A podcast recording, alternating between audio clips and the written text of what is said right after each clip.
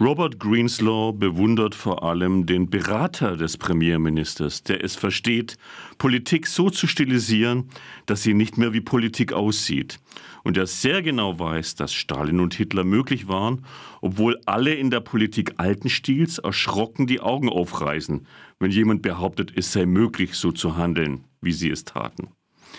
Die Leute, die derzeit in England das Sagen haben, sind Genies der Manipulation. Robert Greenslaw hat gewaltigen Respekt vor der ungerührten Ruhe, mit der sie auftreten. Es flößt ihm Respekt ein, dass sie damit durchkommen, wenn sie mit dem Eifer von Zwölfjährigen an Patriotismus appellieren. Ein bisschen strebt auch Robert Greenslaw das noch an, auch wenn er jetzt 13 ist und die präpubertären Ventriloquismen dabei sehr wohl durchschaut. Ventriloquismen, Bauchrednereien. Zitat geht weiter. Dadurch ist es noch genialer. Der Premierminister gewollt derangiert als Stil. In seiner Vorstellung stellt er die beiden derangierten Männer zusammen an einen, was war es, Strand. Hm.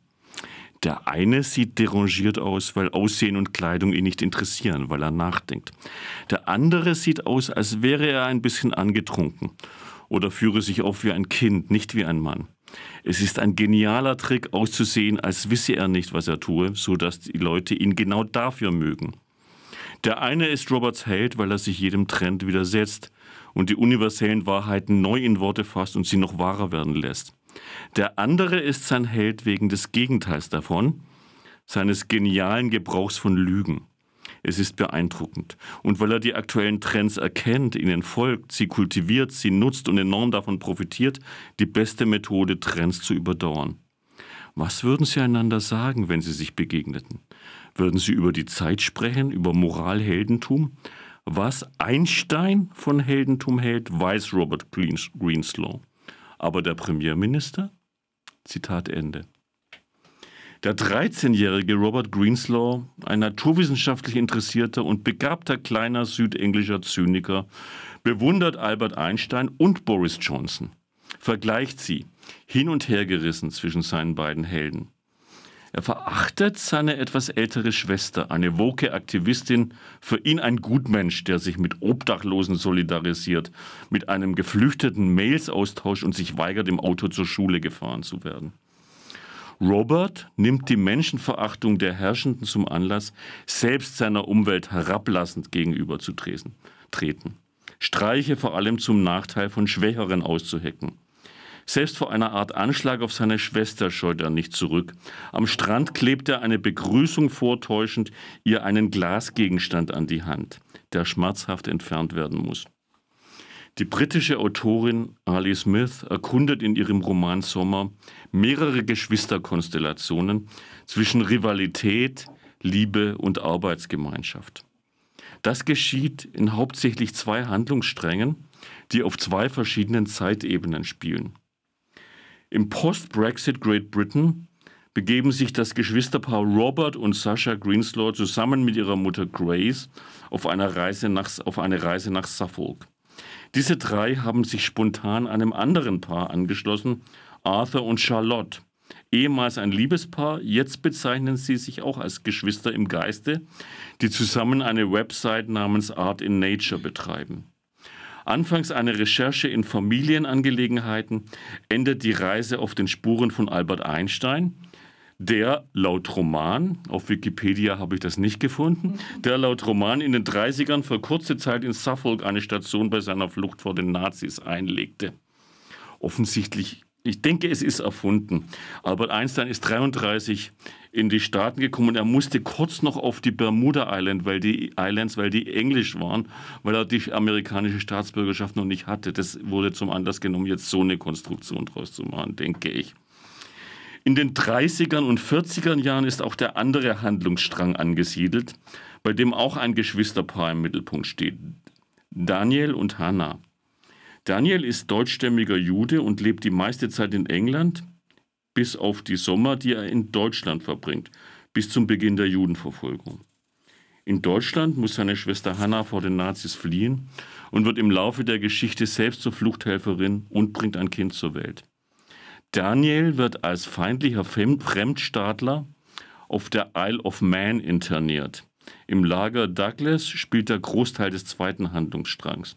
Dort müssen deutsche Juden mit Nazis und deren Sympathisanten zusammenleben. Der briefliche Kontakt zwischen den Geschwistern ist intensiv, spielt sich aber nur imaginär ab. Die Geschwister verbrennen die Briefe im Roman kursiv abgedruckt, nachdem sie einander von ihren Schicksalen erzählt haben. Lose zusammengehalten werden die beiden Handlungen durch Daniel, der als delirierender Pflegefall und Erzähler auf der Gegenwartsebene seine Internierungsgeschichte erinnert und dabei Figuren des anderen Handlungsstrangs trifft. Der Roman Sommer ist der letzte Teil einer Jahreszeitentetralogie, die Ali Smith zwischen 2017 und 2021 geschrieben hat. Der Roman ist jedoch auch für sich lesbar, auch wenn Figuren und Handlungselemente aus Herbst, Winter und Frühjahr darin auftauchen. Auch innerhalb des Romans Sommer verfolgt die Erzählinstanz immer nahe an den Figuren und deren Sichtweisen viele Nebenhandlungen, was die Lektüre manchmal mühsam macht. Eingestreut und auf die Figuren verteilt werden auch Reflexionen philosophischer, wissenschaftlicher und politischer Natur. Zum Beispiel schreibt die Nebenfigur Ashley, die neue Partnerin von Grace Greenslows Ex-Mann, Grace, die Mutter von Robert und Sascha, also die neue Partnerin schreibt an einer Abhandlung über die Auswirkungen des Brexit auf die Sprache, die wir in Auszügen zu lesen bekommen. Ich zitiere. Die Wahrheit weicht der authentischen Lüge.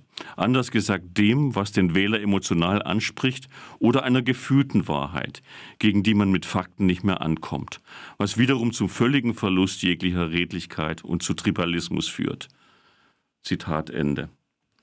Wir bekommen diese Aufzeichnungen aus der Perspektive von Robert Greenslow serviert, der in den Aufzeichnungen der, Geliebte, der Geliebten seines Vaters unerlaubt stöbert.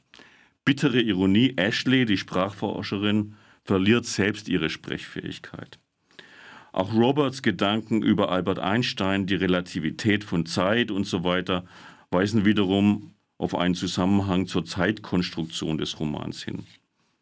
Überall, entwi überhaupt entwickelt der Text ein dichtes Gewebe von Verweisen, das von den Bedeutungen des Wortes Sommer bis zu intertextuellen Verbindungen Shakespeares Sommernachtstraum und Wintermärchen und Charles Dickens führt. Manchmal ermüden diese Abschweifungen den Leser, manchmal üben sie auch eine Faszination aus. Nicht zuletzt geht es um die Rolle von Kunst zwischen Trost und schonungsloser Konfrontation in problematischen Zeiten. Dabei spielen etwa die Bildhauerin Barbara Hepworth und die Regisseurin Laura Mazzetti eine Rolle. Mazzetti, deren Tante verheiratet war mit einem Cousin Albert Einsteins, war zusammen mit ihrer Schwester Überlebende eines SS-Massakers, das den Rest der Familie auslöschte. Das ist jetzt tatsächlich auch Realgeschichte also, und, und die kommt im Roman vor. Als Pionierin des New British Cinema gelang Mazzetti später in England zur Berühmtheit. Der Roman schildert ausführlich Teile ihrer Filme, die mit surreal anmutenden, aber auch dokumentarischen Methoden die Brüchigkeit der menschlichen Existenz auslotet. Ein Hinweis auch auf die Romanästhetik, der sich Alice Smith verpflichtet fühlt. Diese intermedialen Verweise machen die Lektüre einerseits lohnend, andererseits auch zu einer immer wieder unterbrochenen Arbeit, die zu eigenen Gedanken und Recherchen anregt. Der Rezensent ist hin und her gewissen rissen. Dem Eindruck, dass der Roman in viele Teile zerfasert, die Reflexionen manchmal ins Banale oder gar Kitschige tendieren, steht die andere Seite gegenüber. Die andere Seite besteht aus der tastenden Art, wie in vielen Konstellationen Geschwisterlichkeit in all ihren Facetten durchgespielt wird. Auch die überraschende historische Parallelisierung von Brexit-England mit dem England des Zweiten Weltkriegs und der Internierung von Fremdstaatlern bringt, obwohl nicht unproblematisch, ins Nachdenken über völkische Muster. Dass manche Engführung etwa zwischen naturwissenschaftlichen und gesellschaftlichen äh, Tatsachen etwas oberflächlich daherkommt, ist dabei vielleicht in Kauf zu nehmen. Insgesamt ist Sommer für mich ein Roman, der sich den multiplen Krisen und der gesellschaftlichen Stimmung der Gegenwart stellt und mit ästhetischen Mitteln um, verbleibenden, um verbleibende Hoffnungsreste, um Elemente der Geschwisterlichkeit ringt. Übrigens, auch Robert Greenslow, der kleine Zyniker, zeigt zuweilen Seiten, die hoffen lassen. Der Roman ist von Ali Smith, heißt Sommer, ist aus dem Englischen übersetzt von Silvia Morawetz, hat 375 Seiten, ist bei Luchterhand erschienen und kostet 22 Euro.